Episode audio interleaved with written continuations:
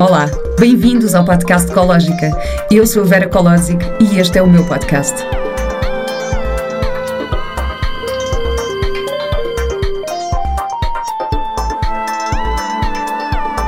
Com o apoio da Pivita.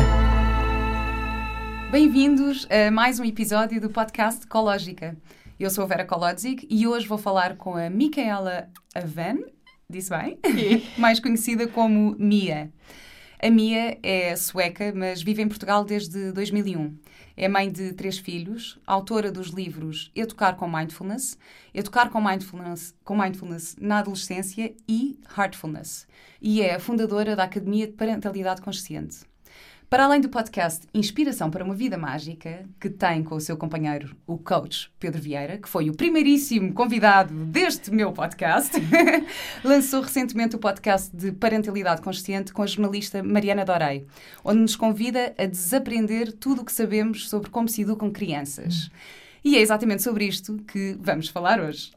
Olá, Mia. Olá, Vera. Bom, já não é a primeira vez que estamos nesta situação. Pois não, que bom, estamos de volta. Que bom. Yeah. Aliás, ficou a promessa na altura, eu fui convidada uh, do teu podcast. Exato. Uh, estivemos a falar sobre pegadas digitais uhum. uh, e na altura dissemos, não, vamos conversar outra vez. Exatamente, exatamente.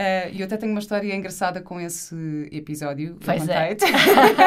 Muito bom. Basicamente, o Ruben, com quem eu estou neste momento, estava na Guatemala na altura e ouviu esse episódio. Um, e nós já nos, já nos conhecíamos há algum tempo, éramos amigos, mas ele voltou a meter conversa comigo Sim. um bocadinho por causa do podcast e porque percebemos que tínhamos alguns ideais em comum uh, no que toca a crianças nas redes sociais ou na forma como, como, lidamos com essa exposição. Portanto, eu disse-te, Mia, tu foste o nosso Tinder. Exatamente. adoro esta história. Adoro, adoro. Uh, obrigada por isso. Obrigada, assim, graças a esse convite. que bom, que bom. Hoje em dia estamos onde estamos. Bom, eu hoje quero falar contigo sobre parentalidade consciente, mas quero focar mais uh, na parentalidade consciente com pais separados, uhum. com mas, mas antes disto, queria contextualizar aqui um bocadinho para quem não conhece o teu trabalho. Uhum. Há muita gente que conhece, portanto, eu tenho a certeza que há muita gente aqui a ouvir e que sabe uh, do que é que se trata. mas queria, para começar, queria te perguntar quais são os princípios e os valores da parentalidade consciente. Bom, na parentalidade consciente eu costumo falar de quatro valores, acima de tudo. São valores que, que, eu, que foram emprestados do, do meu grande mestre Jesper que é um terapeuta familiar dinamarquês, ou era, ele faleceu no ano passado, com quem eu estudei muito. E estes quatro valores, para mim, um, são tão completos que eu decidi, não são estes valores da parentalidade consciente também. O primeiro é igual valor. Igual valor no sentido de termos o, o, direito de expressão daquilo que nós somos e de termos o direito de sermos respeitados por isso.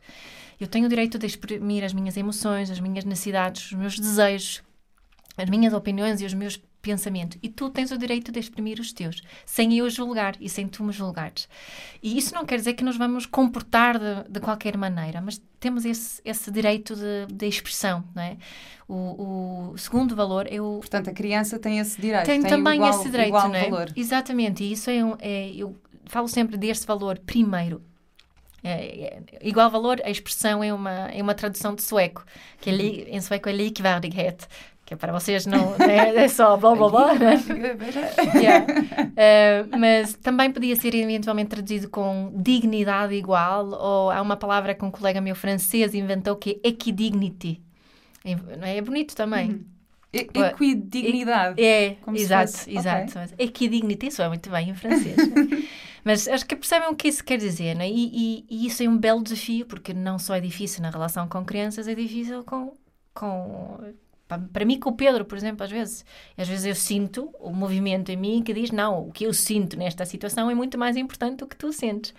E esse pensamento impede a nossa conexão, impede, impede o, o, o desenvolvimento da nossa relação. E é igual com as crianças. Quando eu acho que eu, como pai, tenho certos direitos por ser o pai, isso interfere aqui na nossa, na nossa relação e da criação de uma relação saudável. Se calhar depois voltamos a isso. Mas o segundo é respeito pela integridade. No fundo, é eu mostrar esse respeito pelo outro e integridade do outro e daquilo que aquela pessoa é. É? Sem, sem a julgar, sem a tentar sempre mudar, que são coisas que nós fazemos muito com as crianças. Não é? Depois temos a autenticidade, que é importantíssima quando nós queremos criar relações fortes, saudáveis, com muita conexão, porque isso que nós queremos na parentalidade consciente. Estamos a focar na relação e não na educação. E esta autenticidade quer dizer que eu, eu falo como, como Mia e tu falas como a Vera. O que acontece muitas vezes na parentalidade, principalmente no início, no primeiro filho, é que nós falamos, ouvimos a voz da nossa mãe a sair, se calhar fazemos coisas que foi o pediatra que diz, outras pessoas fazem coisas que foi a Mia que disse, mas também não deveriam fazer, se, se isso não é o que eles sentem naquele momento. Não? É? E a autenticidade é fundamental na, na criação de, de relações saudáveis principalmente com crianças, porque elas topam-nos. Eu sei que a, a, palavra inautenticidade não existe em português, foi não? Não, não. Não, mas pronto, percebem o que quer dizer? claro, claro. A falta de autenticidade, uma criança topa isso logo. Por outro lado, quando estão com uma criança, um, quando veem pessoas que têm muito jeito com crianças, o que é que essas pessoas têm que se destaca? Normalmente tem uma autenticidade uhum. muito própria. É? Conseguem ter isso com, com as crianças. Essa parte da autenticidade às vezes é muito difícil quando estamos uh, por exemplo, com, com outros casais com filhos que têm uma forma de. Isto acontece, isto já me isso, aconteceu. Isso. Uh, imagina, estou uh, com um casal de amigos que têm um filho da mesma idade e eles impõem uma certa regra. Porque acham que é Exato. mais correto. E eu, por acaso, não concordo com aquela regra, mas porque eles têm que estar ali um bocadinho em pé de igualdade, eu, eu faço, e isto já me aconteceu, de, yeah. de eu fazer isso, eu e de repente o Mateus dizer, ah, mas isto nunca foi problema. Exato. Esse é um ótimo exemplo. É um uhum. exemplo perfeito. E, e, eu já fiz isso imensas vezes também. Tipo, corrigir os meus filhos e dizer para não fazerem uma coisa ou para fazerem outra coisa, só, só porque fica bem naquele momento. E isso é um bom exemplo de, de, de tal inautenticidade, né? Bom, então, e, e o quarto valor é, é da responsabilidade pessoal. De nós assumirmos responsabilidade pessoal por, pelas nossas emoções, pelas nossas necessidades, mas também, e, e, tudo que tem a ver com a nossa vida, não é? mas também de entregarmos e sabermos entregar essa responsabilidade pessoal aos nossos filhos, que é um belo desafio, porque nós assumimos muita responsabilidade, que no fundo é deles, mas é? porque somos bons pais, queremos o melhor para os nossos filhos, não é? e nós, nós podemos falar de coisas simples como, como a escolha da roupa, é da responsabilidade da criança desde muito cedo. Né? A minha filha, aos 18 meses, escolhia a roupa dela porque ela queria mesmo, não dava de outra forma, não é? Mas, mas eh, o que eu noto muito, eu agora tenho quase dois adolescentes lá em casa e falo com muitos pais de adolescentes e, e uma das grandes queixas é a falta de, de responsabilidade. Mas para eu ter coragem para assumir responsabilidade, as pessoas têm que me entregar a responsabilidade e confiar em mim e não me castigar logo que, que desvio dessa responsabilidade. Isso acontece muitas vezes. Ah, não posso confiar nele porque ele dei-lhe a responsabilidade e não correu bem. Yeah. E depois? Como é que não é? E a partir daí, se calhar, Tem já vai sempre ser... haver uma segunda oportunidade e ah. até uma terceira, para nós aprendermos a assumir realmente a, a responsabilidade que, que eu é acho isso muito interessante. nos teus livros especificas muito a responsabilidade pessoal com, com as idades. Sim. Ou seja, com as capacidades da criança, não é? Yep. Uh, ou seja, uma criança de, de 3 anos já pode uh, levantar o prato da mesa, se calhar, Sim. ou pode, uh, pode vestir sozinha, pode, pode escolher a roupa, sozinha. pode decidir se quer ou não quer vestir o casaco. Exato. Pode, um, e eu acho isso muito interessante, porque tu pões quase por idades. Sim, sim, esse aquilo é só um guia, não é? Sim, para sim. nós termos essa ideia. E principalmente existe para nós percebermos o quão cedo podemos realmente entregar responsabilidade à criança. Um exemplo muito útil é, é a amamentação, por exemplo, a comida, a alimentação. E tu amamantaste o Mateus. Sim. E tu alguma vez conseguiste obrigá-lo a mamar? Não, claro não dá, não. não dá para enfiar um mamilo na boca de uma criança que não quer mamar, certo? Claro. É impossível. Quando temos uma colher na mão, começamos a, a conseguir fazer isso. E aí tam, começamos a retirar essa responsabilidade pessoal da, da, da criança. Nem, não dá com todas as crianças, mas com muitas dá. Fazemos 30 por uma linha para os distrair, para conseguirmos enfiar a colher na boca. É? Eu acho que tu provavelmente fizeste Baby Led Weaning. Uh, mais ou menos, bem. Eu dei de mamar imenso tempo, yeah. portanto, dei, dei 14 meses. E ele, sim, não foi bem. Era mais ou menos, sim. Sim, baby led weaning é quando deixamos quando a criança, não é? No fundo, não, não damos papas e coisas, né? Mas a criança come por si com, com as suas Exato, mãos. os abacates, as Exato. bananas, as papaias, aquelas é, o brócolis. Exato. Pronto, mas isso é uma forma de, de nós alimentarmos essa responsabilidade pessoal eh, da criança. Porque neste contexto específico da alimentação, a nossa responsabilidade como pais, oferecermos a alimentação que nós achamos saudável. Mas isso dá muito trabalho, Mia, porque depois temos muito para limpar, porque o baby led weaning... É verdade, eu não fiz, eu não fiz baby led weaning a 100%, mas tinha Eu sempre um, um grande tapete debaixo da cadeira para só poder arrumar. Não é? Mas, Eu, mas por acaso, vezes- agora encontrei um- aqui um... porque o Mateus está, na, está com 5, quase a fazer 6 anos, portanto agora também há aquela questão. Às vezes contamos com pessoas que acham muito importante que ele coma de garfo e faca e Ah. que ele. Isto, eu estou nessa fase e que às vezes para Sim. mim não é assim tão importante, mas Sim. depois ao mesmo tempo também queres agradar ou queres. Sim. É terrível, isto, isto eu acontece. sei. Mas eu agora comecei, eu assim, não, eu tenho que inventar uma forma criativa. Porque eu eu estou todos os dias a dizer, Mateus, pega na faca, e ele não pega, é assim, não, eu não, qualquer coisa eu não estou a fazer bem, porque eu não estou a conseguir comunicar. Então eu disse, olha, Mateus, tudo bem, comes como quiseres, mas eu vou-te só dizer uma coisa, o cair para o chão, vais ter que ser tu a apanhar, vais ter que pegar na, vais ter que pegar na, na pá e na vassoura e vais ter que apanhar. E a partir desse dia, ele agora está super consciente, quando deixa cair comida para o chão, e ele já sabe, e nem sequer fica chateada, pega na, na vassoura e na pá, e varre, Desde que não tenha que comer com a faca.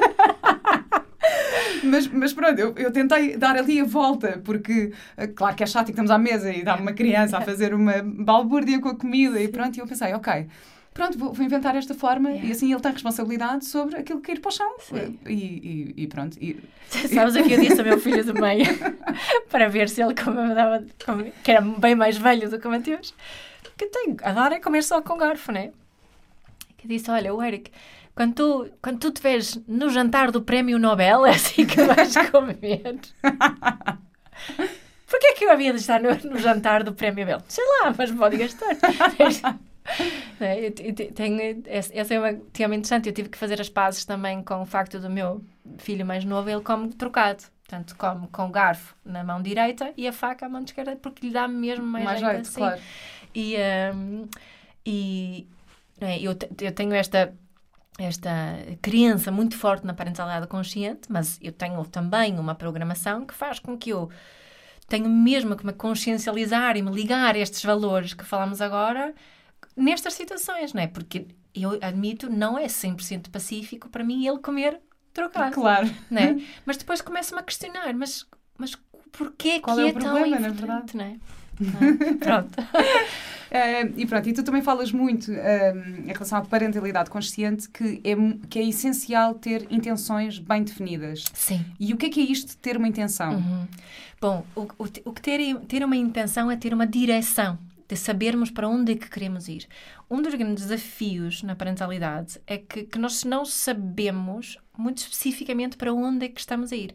Nós estamos só a reproduzir padrões culturais em termos de educação. E tenho imensa gente que me contacta e quer que eu lhes diga o que fazer numa certa situação. Não é? O que é que devo fazer aqui? Mas a minha resposta só pode ser não sei até essa pessoa partilhar comigo as suas intenções. Quando eu sei o que ela quer na relação com o seu filho, quando eu sei que mãe, que pai é que a pessoa quer ser, quando eu sei que tipo de competências, qualidades, capacidades que esta pessoa gostava que o filho desenvolvesse, aí sim podemos começar a falar sobre o que fazer. Mas só aí, antes de não podemos. Exemplos simples.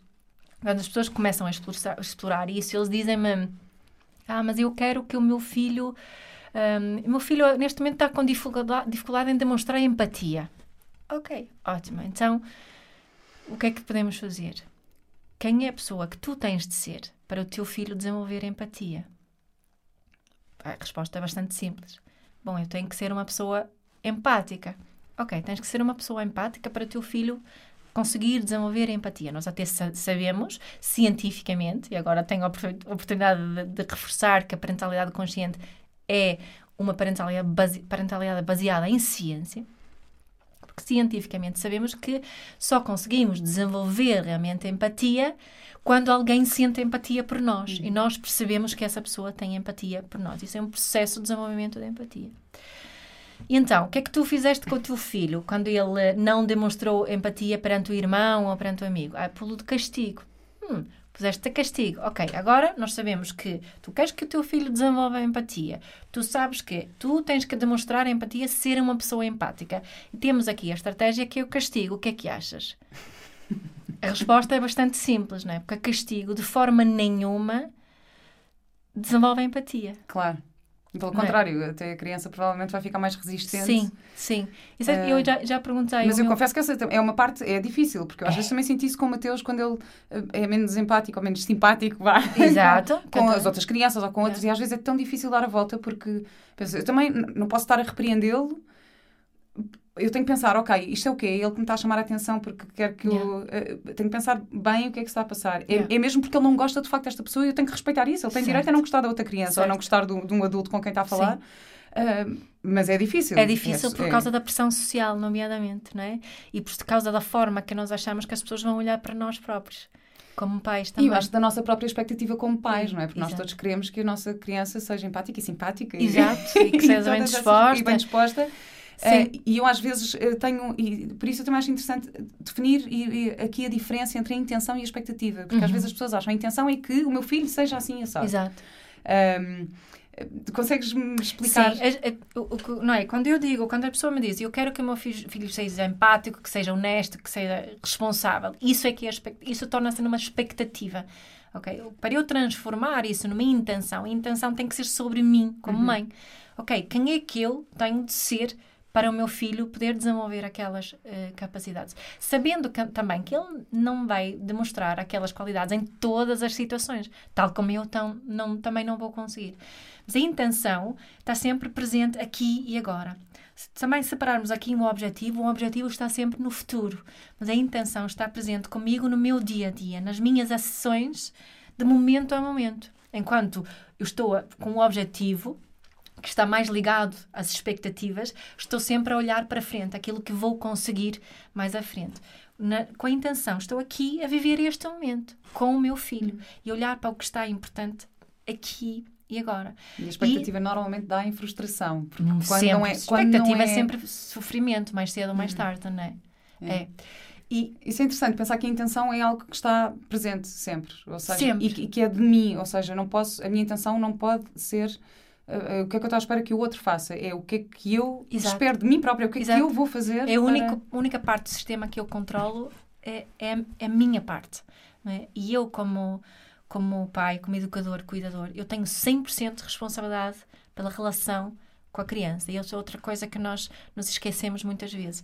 Se, se nós formos amigas, tu tens 100% da tua responsabilidade, eu tenho 100% ma- na- da minha, da nossa relação. Mas a criança não tem uma responsabilidade na relação com os pais. Essa responsabilidade é dos pais. E isso às vezes, eh, quando começamos a pensar mais sobre isso, em, percebemos aqui a, a- a dimensão da responsabilidade que temos, não é? Eh, Porque a, a criança não tem a responsabilidade de, de criação de um bom ambiente na família. não é? Essa é a nossa responsabilidade como pais. E para algumas pessoas isso sente-se como muito peso e vão começar a, a, a- protestar e achar que, ai não, isso, mas, mas tem que haver limites. Vão dizer, yeah, obviamente tem que haver limites, mas quais limites? É? Quais são os, os teus limites? É isso, mais uma vez, é sobre mim como pai, não, é, não são os limites do pediatra, da minha, da Vera, da outra pessoa qualquer, não são os meus limites aqui na relação com o meu É, filho. eu, por acaso, queria chegar a esse, a esse ponto dos limites e das regras, Uhum. porque eu. ahm, obviamente, co- como mãe, nós depois também nos deparamos com montes de coisas na nossa vida que de repente vêm ao de cima. e que- Yeah. e, e eu sempre tive uma questão grande com limites. Eu percebi isto na minha terapia. Eu fiz uma Uhum. vez um exercício ah, na minha terapia em que eu tinha que definir o meu espaço com uma corda à minha volta. Aham. Ahm, e eu fiz um círculo muito pequeno. Eu quase, eu fiz, eu Pois. tinha algum espaço, mas tinha assim uma bolhazinha à minha volta. E a Uhum. minha terapeuta fez um, um exercício que andava à minha volta, primeiro devagarinho, depois a correr, depois começou a pisar a corda, Uhum. depois começou a passar. E, e- e eu fico baralhada sem saber como reagir. Exato. Então eu percebi que isto é um problema que eu tenho mesmo na minha, vida, que eu Exato. deixo que, que entrem no meu espaço e que estiquem a corda comigo. Exato. E eu percebi que isto também me acontece na minha relação com o Mateus. Yeah. É, e- e, que, claro que, que é super normal que isto aconteça. Exato. Então é assim, os filhos com as mães, e depois as mães. Ah, e que eles ficam a corda. E às vezes é difícil ah, eu encontrar este meu centro e perceber onde é que está o meu limite pessoal ah, e, e- e qual é a regra que eu tenho que definir para ele. Para... E é, é difícil esta Yeah. questão. Como é que. Yeah. O, o Jesper Juhl tem um livro, o título do livro, que é do título que eu mais adoro, que ele chama-se Eu Estou Aqui, Quem És Tu? E essa pergunta que, as, é isso que as crianças nos estão sempre a Uhum. dizer. Eu estou aqui, mas quem és tu? E se nós não soubermos mostrar os nossos limites, não estamos a ser autênticos e não estamos a saber mostrar quem somos, não é? Para eu saber quem a outra pessoa é, eu também tenho que saber dos seus limites, não é? E eu não eu não acredito que as crianças precisam de limites. Eu acre- acredito que nós temos que mostrar os nossos limites. Faz sentido essa Uhum, diferença, uhum. não é? El- Elas têm que saber quais são os meus limites. Elas não precisam de limites. É uma grande diferença na forma que nos relacionamos e também é uma forma de nós assumirmos responsabilidade pessoal pelos nossos limites. Mas também podemos olhar para trás e perceber, mas, mas porquê que eu tenho tanta dificuldade em mostrar os limites? E podemos olhar para a forma que muitas vezes educamos as crianças, onde o que é que fazemos quando elas demonstram os seus limites? O que é que nós adultos fazemos quando, elas, diz- quando as crianças dizem que não, quando não quer? Porque elas são muito, hum, são muito autênticas nisso. Nós muitas vezes também esticamos a corda. Ou seja, passamos esse limite. Como é quando- que eu respeito os nãos do é. meu filho? Se eu, se eu, o, que- o que é que acontece quando o meu filho diz que não? O que é que eu faço? Não é? O que é que isso desperta em mim? De que forma é que eu me relaciono com esse não? As crianças estão sempre a mostrar-nos, desde bebés, os bebés mostram-nos limites. Quando choram, muitas vezes uma forma de- do bebê mostrar o seu limite. Isto é o meu limite. Só que nós não estamos atentos o suficiente, ou não temos a nossa atenção afinada o suficiente para perceber, ok, mas eu preciso de respeitar aqui esse limite, não é? Um exemplo que foi muito polémico por aí, que foi que uma vez eu escrevi que, por exemplo, podemos perguntar se podemos mudar a fralda. Aqui isso foi tirado de um contexto eh, específico, não interessa agora, mas as pessoas ficaram muito zangadas comigo, acharam que eu não, não deveria ter filhos, Só- mas agora vou aproveitar aqui a oportunidade para esclarecer isso um bocadinho. Eu nunca disse que se tem de fazer isto. Eu disse, podemos fazer isso. É um exemplo que torna-se um exemplo muito claro que depois podemos utilizá-lo em outras situações, não é? Uma criança que está a protestar muito na mudança da fralda, ela, no fundo, está-me a mostrar o seu limite. É? O que é que eu posso fazer? Eu posso, eu percebo que há fraldas têm mesmo de ser mudadas, obviamente. Mas a pergunta é: tem que ser mudada ao meu ritmo ou ao ritmo da criança? Onde é que podemos encontrar aqui esta nossa dança juntos, onde existe esse, essa possibilidade para eu cuidar do meu filho de uma forma saudável e a criança também sentir que o seu limite está a ser respeitado? É? Faz sentido Hum, essa. faz, faz, claro, não é? claro. Portanto, o que é que posso olha, A questão do ritmo eu acho que é muito importante também. É. Falas, falas muito nisso e, É. imagina, estão com crianças pequenas, as, as birras para sair de casa. Sim. Por Sim. exemplo, que é, que é mesmo, são ritmos diferentes. São Nós, ritmos diferentes. se calhar, se estamos mesmo com pressa, temos que acordar duas horas mais cedo porque sabemos que aquele Sim. ritmo vai ser. eh, e depois tem que se arranjar um compromisso, não é? Entre- E certo, depois temos energia, temos ritmos diferentes, temos energias diferentes, não é? Se o meu filho hum, precisa, imagina, ele precisa muito de, de conexão, de pertença, sentir muito contacto físico. Mas eu não, eu sou muito objetiva e assertiva e quero sair de casa o mais rapidamente possível. E como eu sou adulta, eu é que vou eh, mandar nesse, nessa rotina da manhã. Mas se eu for, eu posso ter essas necessidades, mas se eu for atenta às necessidades do, do meu filho, vou perceber que, se calhar, se eu me enfiar na cama dele, em vez de acordá-lo assim à bruta, se eu me enfiar dois minutos na cama dele, a manhã toda depois Corre de uma forma diferente. Se eu lhe der aquele abraço e beijinho logo quando acordarmos, e, e se calhar durante a manhã mostrar muita, muito afeto, durante a rotina, isso vai ajudar e vou conseguir a sair em menos tempo do que quando tento impor a minha forma de sair de casa. Eu tinha esse Não é? desafio também que é o sair do carro. não tirar as crianças do carro. Porque o meu Deus nunca quer sair no carro, depois fica a enrolar e depois fica não sei o quê. Ele gosta de estar no carro. Ele quer, não quer sair do carro. Quando paramos o carro, é assim, temos que ir a algum sítio. Não, já estamos atrasados. Não, mas ele quer ficar ali. e eu lembro-me que eu tinha uma amiga que era super prática. Que era tipo, não, é para sair, é para sair. E eu tinha sempre aquela tendência de dar o espaço, o tempo, ok, não sei, ficar ali a conversar com ele. Yeah. Mas eu achava isto eh, engraçado e quase impressionante. Eu, tipo, uau, como é que tu consegues fazer isto? Portanto, na verdade, também acho que é um equilíbrio entre os dois. né? Eu também posso permitir que, eh, eh, ou seja, que ele me atrase ao ponto de. de- de- pronto, é tentar encontrar aqui um Sim, equilíbrio. é, ali é uma forma de tu, tu, tu dizeres, mostrares o teu limite, não é? E, e há uma, costumo falar de, de que nós pais temos dois tipos de força, que é uma força protetora e uma força punitiva. Hum. E nós podemos utilizar a força pro, pro- protetora, por exemplo, pode ser, ah, pá, vamos apanhar um, um, um avião E, e, pronto, não dá, eu tenho mesmo que pagar em ti. Claro. Só que o que é que eu vou a fazer a seguir é que a grande diferença. É julgar a criança por ela, por ela ter feito birra e estamos quase a perder o avião, ou vou-me focar em mim e nos meus limites e as minhas necessidades. Olha, era mesmo muito importante para mim apanharmos esse, esse, este avião. Eu sei que, que, que hum, isso foi difícil para ti, não é? Reconhecer a parte da criança que tu não querias e que, e que tu não gostaste nada daquilo que, que eu fiz. E nesta situação em particular foi mesmo, mesmo muito importante. E peço desculpa, também posso fazer isso. Não é? e, e, claro, isso não é uma questão de ser permissivo, também é uma forma de nós oferecermos uma linguagem à criança, que é que nós queremos estar a fazer continuadamente para ela poder se exprimir aquilo que ela é em termos de emoções, necessidades, pensamentos, opiniões, desejos e, e no fundo é colmatar uma falha que muitos de nós também temos, porque nós não sabemos fazer isso. É? Mas às vezes é difícil encontrar esse equilíbrio entre o ser consciente e demasiado permissivo. É, de... é muito, muito, muito difícil. Mas se nós pensamos que. que um, agora vou falar outra vez do Jesper, porque ele disse tantas coisas muito sábias. Ele disse: uma, uma criança que se sente. Um, um, que tudo roda à volta dela, que se está no meio do círculo, ela não se sente parte do todo.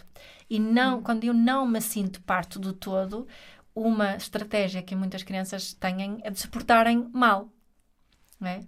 para ter a, alguma conexão através uhum. desse, desse portar mal. E quando numa parentalidade mais tradicional, a criança está fora do círculo. Ela não faz parte, não está no centro do círculo, mas também não faz parte do círculo. Está fora do círculo e tem que se comportar de uma certa forma para pertencer ao círculo. Na parentalidade consciente, já a criança está nesse círculo sendo que os pais é que têm a responsabilidade principal, é? têm a responsabilidade pela, pela vida da criança. Um, no momento em que nós ficamos permissivos, o que acontece é que esquecemos de, de duas coisas, nomeadamente da prática do igual valor, que está para os dois lados, lembras-te? Uhum. Não é só a criança, a criança não tem mais valor do que claro. adulto. Que acontece muitas vezes quando as pessoas vão para outro lado, em vez de acharem que eles é que têm mais valor, dão todo o valor a crianças e diminuem o seu próprio valor. Aquilo que tu estavas a dizer em termos do teu círculo ali, esse é um desafio para Exato. ti. E a segunda coisa é de não perceberem a diferença entre desejo e necessidade. Porque o desejo eu posso preencher ou não. A necessidade, eu como mãe, eu tenho a obrigação de preencher, de preencher claro. não é? Se mim, o meu filho precisa de, de beber água, de, de beber, de se de hidratar, o desejo pode ser beber Coca-Cola. Claro. Mas ele não tem de, de beber Coca-Cola. E não estou a desrespeitar se eu não o deixar beber Coca-Cola. Claro. Posso lhe oferecer um copo de água e ele vai protestar, porque ele queria Coca-Cola, obviamente. Só que ele tem o direito à sua reação. Mas em relação a esta questão das, dos limites e das, e das regras, uh, há muito aquela hum, questão que é aplicar as, os prémios e as consequências. Ah. uh, e isto eu também queria uh, apontar um bocadinho. E estavas a falar agora no círculo de pertença da criança, uhum. e isto vamos entrar aqui na questão que eu queria uhum. mesmo chegar, que é quando esse círculo são dois ou três círculos. Yeah. Ou seja, quando há, há, uma criança que é filha de pais separados uhum. e de um lado vive de uma forma e do outro lado vive de outra forma, yeah como é que. E, e, acontece muitas vezes essa questão de, dos prémios e das consequências, às vezes também para, para compensar outras lacunas, claro. ou, por, ou porque os próprios pais se sentem culpados uh, por causa da separação, ou por uhum, ter uma coisa uhum. de um lado, então começam a compensar com presentes ou com. Uh, como é que podemos lidar com isto de uma forma consciente? Sim, quando tu sentes que isso no, no, num dos círculos fica. torna-se num, num problema porque não existe essa. essa essa estratégia e, e, a criança, se calhar, procura essa estratégia, ela busca essa, essa, essa recompensa. É isso que estás a dizer que torna-se problemático? Sim. É, ou seja, também é um bocadinho diferente. Imagina, se um círculo tenta fazer essa. Quando, quando há hierarquias também, por exemplo, em yeah. que tens os, os pais e a criança, não é? E depois do outro lado, não, é a criança que é o centro uhum. e que. E, e e que o outro progenitor se anula quase para. Exato. Para, para, pronto. Sim. E às vezes é difícil encontrar este equilíbrio é, quando. É, é, é difícil. O, mas eu acho que há aqui algumas coisas diferentes que podemos ter, eh, ter em, em mente. Primeiro, que as crianças são, tal como nós, são, e ainda mais do que nós, são super adaptáveis a diferentes ambientes. Eles aprendem um, um, a lidar com, com cada ambiente. Eles sabem que um pai, se, se um progenitor é mais severo, outro se ele mais. Eles vão, vão se adaptar uhum. a isso. O problema principal é o conflito entre os pais em relação a este, estas, estes métodos. Sendo que quanto mais um, velha a criança fica, mais ela entende e pode também conversar sobre isso. Eu acho que a, a, nossa principal, a nossa principal ferramenta aqui é sempre o diálogo tanto com o outro progenitor, mas que em muitos casos não funciona, infelizmente, porque não, não estamos equipados para uhum. conseguirmos ter essas conversas de uma forma consciente. Mas nós podemos ter este diálogo eh, constante com o nosso filho. E o que é importante aí é não julgar o outro progenitor, porque se julgarmos o outro progenitor, a criança provavelmente vai começar a defendê-lo, é o mais provável. Ah, eu sei que o teu pai te dá muitas prendas ou a tua mãe é muito permissiva, mas aqui é, é outra regra. Isso não funciona. pois, claro. É? O que é que podemos fazer? pois, eu sei que é assim ali. Olha, sabes, só que eu acredito em coisas diferentes. E falamos sobre nós e não sobre outro. Falamos sobre aquilo que nós acreditamos certo e não sobre aquilo que acreditamos ser errado. Faz claro. sentido essa diferença? Claro, sim. Por acaso, nós, eu e o Diogo temos esse cuidado que é dizer ao Mateus que nós os dois conversamos. Exato. Portanto, uh, se houver alguma coisa, olha, o pai disse-me isto, Sim. não, não, quer dizer, não, não estou a falar de uma Sim. coisa má ou de uma consequência, Sim. mas só para ele perceber que nós conversamos. Sim, há, mesmo um, sabendo, uma linha da comunicação. Mesmo sabendo que, por exemplo, o Mateus tem regras na minha casa que eu sei que não tem uh, certo. na casa do Diogo. Ele chega à casa, a minha casa é descalça sempre, porque sabe que na minha casa não se usam sapatos. Certo. E qualquer pessoa que entre na minha casa calçada, Descalço. ele diz, não, tens de tirar os sapatos. Exato, exato, já é exato. uma regra. Sim. E ele não faz isto em casa do pai. Isto para mim não me faz confusão. É uhum. normal que que ele cresça, sei lá, na minha casa, eu não, não como carne nem peixe, portanto uhum. ele tem um tipo de alimentação, mas eu também não estou a querer controlar o tipo de alimentação Exato. que ele tem do outro lado. Posso falar com o Diogo e dizer, olha, nós fazemos assim assado, uh, não vou estar a controlar, gostava de ter algum cuidado claro. com os açúcares claro, e com não sei o quê, mas não te vou estar Só a que isto é bastante único, o que estás a partilhar. E, é, e, mas claro que isto é difícil, isto claro que em, em, certas alturas também mexe um bocadinho comigo, claro. ou tens que, tens que aprender a aceitar que claro. não podes estar a controlar, claro. uh, não podes estar a controlar tudo. Um, como a questão dos presentes ou a questão da autonomia. Ele uhum. agora está numa fase em que eu estou a tentar também incentivar uh, um bocadinho a autonomia, também uhum. porque ele teve um, um, irmão mais novo, não é? Portanto, é Exato. é normal que, que queira estar naquela fase em que ainda ser quer ser bebê, bebê. ainda é. quer ser bebê, mas depois é. também quer ser crescido, mas depois claro. há algumas coisas, portanto, está ali na, naquela confusão. Um, e eu comecei a perceber que eu, entretanto, como tenho o Ruben, tenho uhum. um acompanhar, também a dinâmica muda Mudou. aqui um bocadinho. Uhum. Um, e comecei a perceber que ele fazia algumas coisas em minha casa que não fazia na casa do pai. Uhum. E liguei e disse: Olha, Diogo, estou a tentar incentivá-lo nestas pequenas coisas. Ele, na minha casa, já faz a cama, eh, eu incentivo sempre que ele se vista sozinho depois do banho, uhum. que levante o prato da mesa, coisas muito simples. Uh, coisas do género, ele está a querer comunicar um bocadinho à bebê, ou seja, ele quando tem fome, em vez de dizer, mãe, tenho fome, ele abre a boca e faz ah, ah, ah, e aponta para a boca. Ah. Pronto. E eu agora comecei a não dar resposta a isto. É, uhum. É, ele, ele está a fazer uma mímica, uhum. digo, o que é que se passa? Diz-me, uhum. o sim. que é que estás a sentir? Explica-me. Em vez de dizer, ah, tens fome, queres o quê? Exato. Logo. Portanto, eu estou a tentar que ele... Uh, e de repente foi, foi uma conversa ótima, porque eu disse, ah, claro, uh, ainda bem que me estás a dizer isto, vou estar também mais atento, Sim. se facto Sim. ele faz isto Sim. assim comigo. Pronto, eh, isto, mesmo sabendo que em muitas coisas discordamos e que não vamos claro, ter a mesma claro. forma de. Mas têm um, um, diálogo constante. Temos um diálogo constante, sim. Eu e acho, que, que se é... respeitam um ao outro nesse, nesse diálogo, na maior parte das vezes. Sim, mas isto, claro que às vezes é um bocadinho difícil, tal como, por exemplo, novos companheiros que às vezes vêm e têm opiniões diferentes sobre a educação certo. da criança. Que é um belo desafio isto, também. Isto é um, é um grande desafio. Portanto, Olha, então, como, diz. Como ser consciente. Sim, em relação aos novos companheiros, o que, o que os novos companheiros têm que se lembrar é que eles são novos companheiros, não são educadores. são novos companheiros do, do pai ou da mãe. E se eles entrarem e acham que vão educar a criança, estão a atrasar o desenvolvimento de uma relação realmente boa bastante tempo. Uh, para uma criança confiar na educação do outro, isso demora. Uh, demora bastante tempo até a criança aceitar que a outra pessoa, sem ser os pais ou eventualmente os avós, a tentem educar. Um, e, e, só atrapalha a relação. Então, uma, a melhor coisa que, que um novo companheiro tem a fazer é focar-se em ter a intenção, já agora, uhum porque também podemos ter intenções nessas situações, ter a intenção de ser um bom amigo um, ao, ao enteado, utilizando uma expressão que é enteado. É não enteado, é, Não enteado. Que não gosto É uma muito, palavra tão esquisita. É, não é? Não, esta criança bónus. né? Ser um bom amigo, focar-se em primeiro lugar em desenvolver uma amizade com a criança. Mas às vezes é difícil quando esses novos companheiros. É difícil se forem ou não forem pais, não é? Porque Sim. quando têm os seus próprios filhos, ou quando não têm os seus próprios filhos e têm uma ideia do que é que é ter Yeah. um filho, Yeah. hum, é, um, é um desafio difícil. É um desafio. E, e também, na verdade, é é esse- não, não entram como educadores, mas como companheiro, ah, tem que haver ali um, um suporte, não é? Ao- Tem que haver um, um, um suporte, claro que, claro que ah, não é, se, se esse, esse companheiro às vezes está responsável pela criança, ou o pai ou a mãe não está, há, há certas situações que essa pessoa é responsável.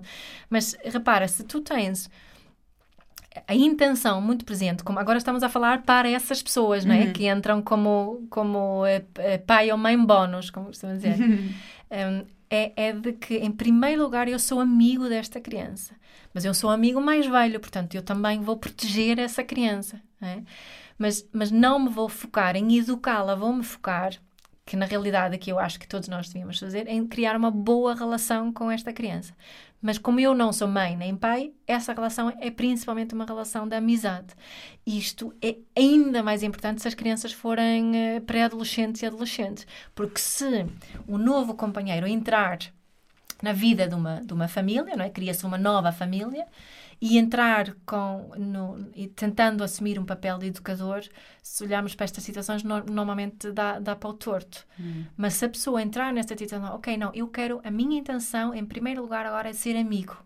É muito diferente, porque aí a criança sente-se se, se mais respeitada, sente-se mais e que sente mais o igual valor, e, e depois a probabilidade dessa criança aceitar algum tipo de educação de outro aumenta exponencialmente, porque já existe essa, essa relação de Eu, amizade. houve aqui uma altura este ano em que estive um bocadinho preocupada também com, com o Mateus, em com algumas coisas, e fui falar com, com umas psicólogas que também são assim meias alternativas. Sim, para- Não, e que foi, foi muito interessante porque elas vieram, foram lá à casa para, para conhecê-lo no ambiente. No ambiente. Pronto. E o Mateus é muito efusivo, ele tem uma energia assim super intensa e está sempre muito, é muito imaginativo e quer muita atenção e está sempre. E ocupa muito espaço. E aquilo que elas disseram foi: ele ocupa muito espaço. Porque ele está sempre, sempre Sim. ali a chamar a atenção. Mas elas disseram uma coisa muito valiosa, que é, eu não posso interferir, ahm, neste caso, a relação de- do, do Ruben com o Mateus, por exemplo. Não é se, houver, se houver um conflito... ahm, eu, eu, não, eu não posso assumir a responsabilidade entre o conflito deles, Não. ou seja, não posso meter, de repente, dizer, ah, Mateus, não faças assim, não, diz isto ou aquilo, ou pede É. desculpa, ou faz um... Uhum. Não, é a re- a relação daquele adulto com aquela criança. Yep. E eu sou adulta mãe e tenho esta relação com esta criança. Certo. Porque eu acho que às vezes acontece um bocadinho isso, mesmo entre amigos, isto já me aconteceu. Yeah. Estou numa situação qualquer de uma festa de crianças, ou seja o que for, e, o Mateus tem uma atitude qualquer, atira um brinquedo eh, que bate na cabeça de alguém, por Ah, exemplo. ah. E tem alguém que me vem dizer: Olha, o teu filho fez isto, tens que ir lá fazer não sei o quê. Eu Sim. assim, mas eu não vi, tu estavas lá e viste, Fala com ele. porquê é que não falas com ele? É. E depois vou eu dizer: Então, mas o que é que se passou? Mas. E eu nem sei bem como agir, porque. Yeah. eh, Não, tá- seguiste a situação do início eu não segui a situação. E, e acho Yeah. que isso acontece, portanto, mesmo entre amigos, acho que os adultos também põem muito essa, essa carga e essa pressão em cima dos pais, que é. Ah, Tu é que és o educador. tu é que és o educador. Uhum. Eu, por acaso, às vezes também tenho. Já me aconteceu também estar de férias com uma amiga com filhos da mesma idade e os meus estavam lá fora e tiveram uma discussão qualquer e não sei o quê, e às tantas ela apanhou e não sei o quê, e disse, e agarrou e veio ter comigo e disse: Vera, tens que ir dizer ao Mateus para fazer isto e aquilo e aquilo, porque aconteceu. Eu assim. Mas eles que resolvam. eu, eu fiquei um bocadinho. sim. Isto faz parte da aprendizagem deles. As crianças Faz. têm que discutir, Sim. têm que, que. Claro, é assim, nada que ponha em perigo ou que, que seja um. um- pronto, uma, uma coisa de violência extrema ou que magoa outra criança.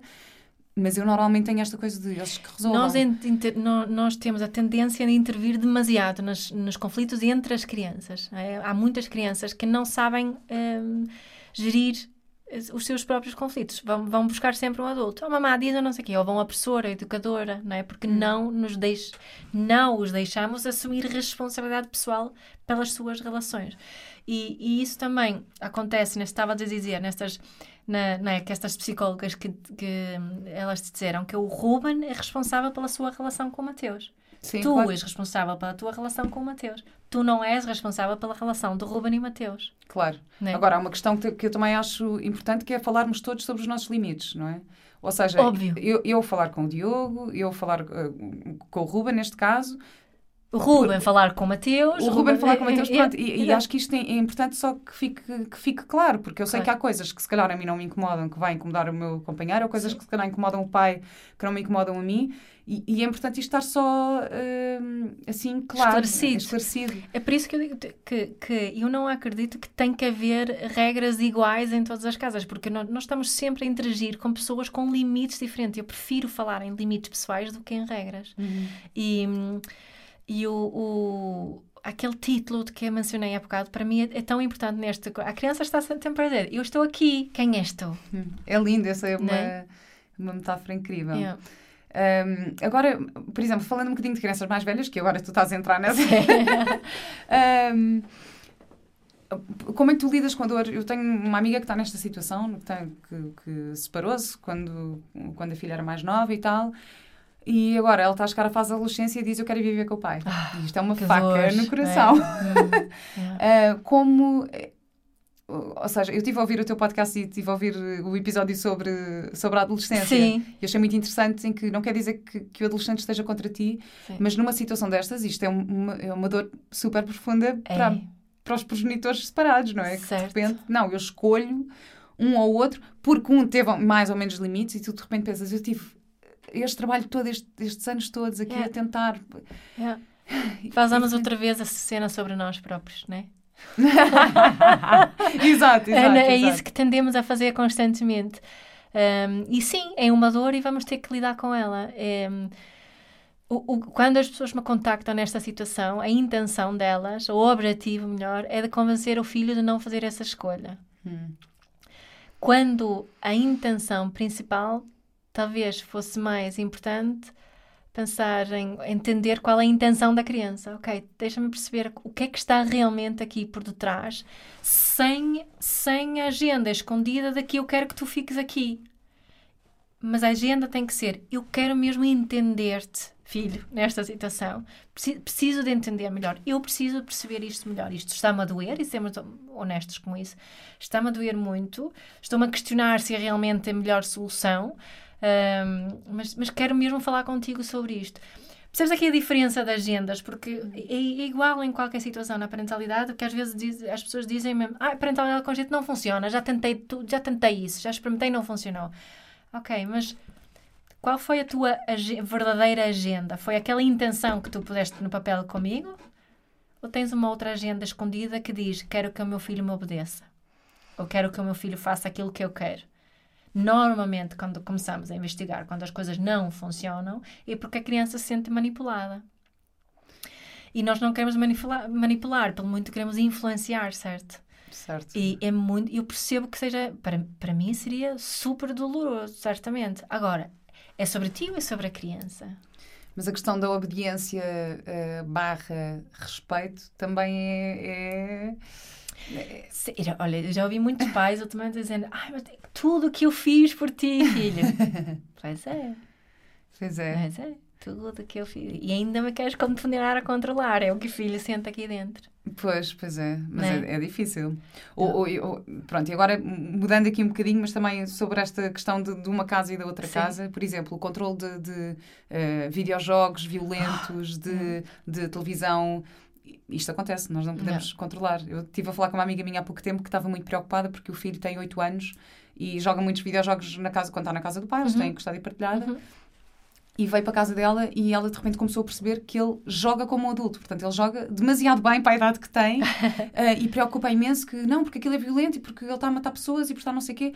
E, e eu, e eu comecei a tentar pensar, sendo que eu também já tive isto com o Mateus, Uhum. e o Mateus tem 5 anos, mas quando o Mateus começou a interessar, a interessar por, nin- por ninjas e agora Yeah. tem aquelas brincadeiras das Yeah, e pistolas. antigamente eram soldados pequeninos, portanto, esse existiu sempre. Sim, mas pronto, ele agora brinca com as pistolas, não é, É. uma coisa que me agrada demasiado, mas eu penso assim, ok, tenho que dar aqui a volta de alguma forma. Yeah. E eu comecei-lhe a perguntar: "Oh, hum, E eu perguntei-lhe, mas olha, se calhar ele é mesmo muito competente nisto que ele está a fazer. E se calhar ele está aqui para ganhar uma confiança nesta coisa do jogo que não tem noutras áreas na vida. Ele, É. sim, mas ele está a matar pessoas e isto faz-me imensa confusão. E como é que. Isto é super difícil de gerir quando há um, Yeah. um, é um controle é- e uma opinião diferente de um lado e do Claro. outro. Como é que se lida com isto de forma consciente? Bom, é- é só em relação a isto de, de- de matar, que eu li uma vez uma frase, eh, porque isso gostava muito quando o meu rapaz de meio era pequenino e começou com as espadas e pistolas, não sei o que. Li uma frase de, um- de uma pessoa, não me lembro de quem era, mas dizia qualquer coisa como. Eh, os homens mais pacíficos que eu conheço, adultos, os homens adultos mais pacíficos que eu conheço, brincavam imenso ao cowboys e índios quando eram pequeninos. É bom termos isso em mente. Que, é que, tipo, que este matar o outro é muito simbólico, faz parte, não é matar pessoas, Claro. não é? Não é matar pessoas. E, e o que a ciência nos demonstra é que eh, estes rapazes ou raparigas que, que não, não, é, não são os videojogos que são os problemas se depois não é, houver school shootings e essas coisas. Portanto, isso não quer dizer que, que vamos educar mal o nosso filho por deixarmos eh, jogar esse jogo. Alguns, mesmo assim, acho que podemos respeitar os limites de idade e essas coisas que têm jogos. Há sites online onde podemos procurar opiniões sobre os jogos para tomarmos as nossas decisões. Se achamos que, às vezes, ok, posso antecipar essa, essa, essa idade ou não, isso é outra coisa. Eh, qual foi a pergunta? Não, era como é que tu controlas. é Imagina que numa casa, numa casa É há muito este Esta. incentivo a Sim. jogos violentos e na outra casa isto é uma coisa que incomoda. Como é que geres isto de uma forma consciente? Sim. Porque se fosse Legos, a pessoa à partida não teria muitos, muitos Legos numa casa e não seria um problema. Né? É, tem muito a ver com os preconceitos, nossos próprios preconceitos. Portanto, o, o que eu acho que a primeira forma para lidarmos com isso é, é assim, uma autoinvestigação. Porquê é que isto me incomoda tanto? Porquê é que a agressividade me incomoda tanto? É porque nós fomos ensinados a, a achar que isto é muito mau. É, Eu até lia histórias sobre, ai, para mudares essa cena das espadas do teu filho, faz-te con- pega na espada e faz-te conta que ela se transforma numa varinha mágica. E eu já tentei fazer isto. Mas não funcionou porque os meus filhos queriam brincar as espadas. É? Eu sei, eu estou nessa fase. Yeah. Eram espadas, eram espadas, não eram nada varinhas mágicas. Isso era a minha fantasia, não era a fantasia deles, não é? Portanto, este mundo da fantasia também é muito importante. E isso dos videojogos faz parte e mete-nos impressão muito porque nós não conhecemos esse mundo. Nós não percebemos esse mundo porque não jogamos os jogos. Portanto, isso é outra, outra questão que eu acho que para nós podermos julgar os jogos não é ficar de fora a dizer só, ah, ele mata pessoas. É, não, eu vou-me sentar aqui e vou jogar meia hora contigo. Vou aprender a jogar isto também. Porque depois podemos ter um diálogo diferente. Claro. A criança sente, ok, mas a minha mãe não me está só a julgar, ela está-se realmente a interessar pelo meu mundo. Temos que nos lembrar disso, né? Quando criticamos aquele mundo, eu noto isso muito com o meu filho mais pequenino, que adora Fortnite. E eu tive um grande insight no outro dia, porque nós estávamos os dois só no carro e ele estava muito calado. Eu disse: Oh, isso, o que é que estás a pensar? O que é que queres saber isso? Respondeu assim de uma forma muito bruta. Que onde é que veio isto? O que é que foi isso? É que tá- O que é, o que é que se passa? Também estava a pensar no Fortnite. O que é que eu percebi? Que é por causa de Então, nós termos andado.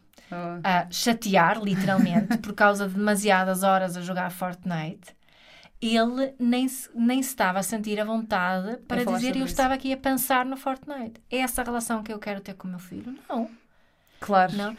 Eu quero que ele se sinta tão julgado que nem sequer consegue partilhar que está a pensar Ok, então agora nisso. imagina se, se tivesses separada Sim. e do outro lado ele está super à vontade porque Yeah. fala com o pai e sobre O pai Fortnite e- provavelmente interessa-se também. Pois. Eh, mas ah, isto é, é difícil de gerir às vezes. É difícil de gerir. Agora, eh, a, a, a melhor estratégia que eu conheço, que é de acordo com as minhas intenções como mãe, é primeiro envolver-me no mundo que- da criança e depois levar as coisas a partir daí. Eu, por acaso, acho que aprendi isso há, há relativamente pouco tempo, porque ele tinha, ficou também com esta coisa dos ninjas, começou a ficar viciado nos ninjas e nas espadas e nas armas e não sei o quê. E, e depois eu ainda tentei pô-lo numa arte marcial, tipo, porque acho que os princípios Sim. até são bastante Sim, bons sim, e pensei, ok, mas ele não, Não. não. quer saber. ele quer mesmo é luta e o ya e o não sei o quê, e contar e fazer os, aquele, criar aquele mundo. E depois eu fui passar um fim de semana à casa de, de, de uma amiga minha E, e o marido dela vira assim: Ai, gostas dos ninjas? Olha, vou-te mostrar aqui um ninja real. E ele: Como assim? Mas existem ninjas reais, não são só os bonecos? E começou-lhe a mostrar fotografias na internet de verdadeiros De ninjas. verdadeiros ninjas. E ele ficou super interessado e de repente a conversa foi para outro sítio. E eu fiquei: Claro que interessante, é, horrível. Eu estou a castrar este gosto Exato. que ele tem porque eu já estava tão farta de ouvir falar de ninjas. Sim, eu sim, falei, sim, Mateus, não quero mais ouvir falar de É. ninjas. E depois comecei a dar a volta assim, de facto. Sim. E, e aquilo que estavas a dizer que os homens mais, eh, Va- São os adultos mais pacíficos. mais pacíficos Sim. foram. Eu, eu tenho um exemplo espetacular de um grande amigo meu. ehm, que vive nos Estados Unidos, mas eu lembro-me dele, ele era viciado em Transformers, em Yeah. tudo o que era ehm, jogos, videojogos de violência, Street Fighter, não sei, Yeah. aqueles jogos Yeah, de- yeah, dos anos 80. Sim. E hoje em dia ele é assim, ele trabalha profissionalmente em videojogos, ou seja, Sim. ele cria estes Sim. mundos, mas ele como pessoa é pessoa Super mais pacífica, Yeah. tranquila, é tudo do amor e de... E eu às vezes penso muito nele quando, Yeah, quando fico com estas questões com, com Sim. o Mateus. Eu penso, não, não, não, não, não, mas o Zé é assim, tudo bem, ele vai ficar Sim, bem. sim, sim, sim. Ahm, e pronto, eu tinha tanta coisa ainda para falar contigo, Mia. Eu disse, eu disse sim, eu preciso de dois episódios, eu não vou conseguir. Ahm, muito obrigada por teres eh, falado comigo. Eh, Obrigada, tenho só eu. mais uma pergunta para ti, que é a minha Hum. pergunta de sempre, que é qual é a tua ecológica de vida? A minha ecológica de vida é, é ter sempre as minhas intenções bem presentes, de não levar a vida demasiado a sério, de não me levar a mim demasiado a sério hum, e hum, procurar ser o mais autêntica possível em tudo aquilo que eu faço. Espetacular, obrigada. Eu gosto disso, não nos levarmos demasiado a sério. Sim, tenho aprendido isso. Acho que foi assim uma, uma realização mais clara após 40. Bem, ainda bem que me estás. Já, já me vou adiantando Ah. agora. Já me deste essa dica. obrigada. Obrigada. Até à próxima.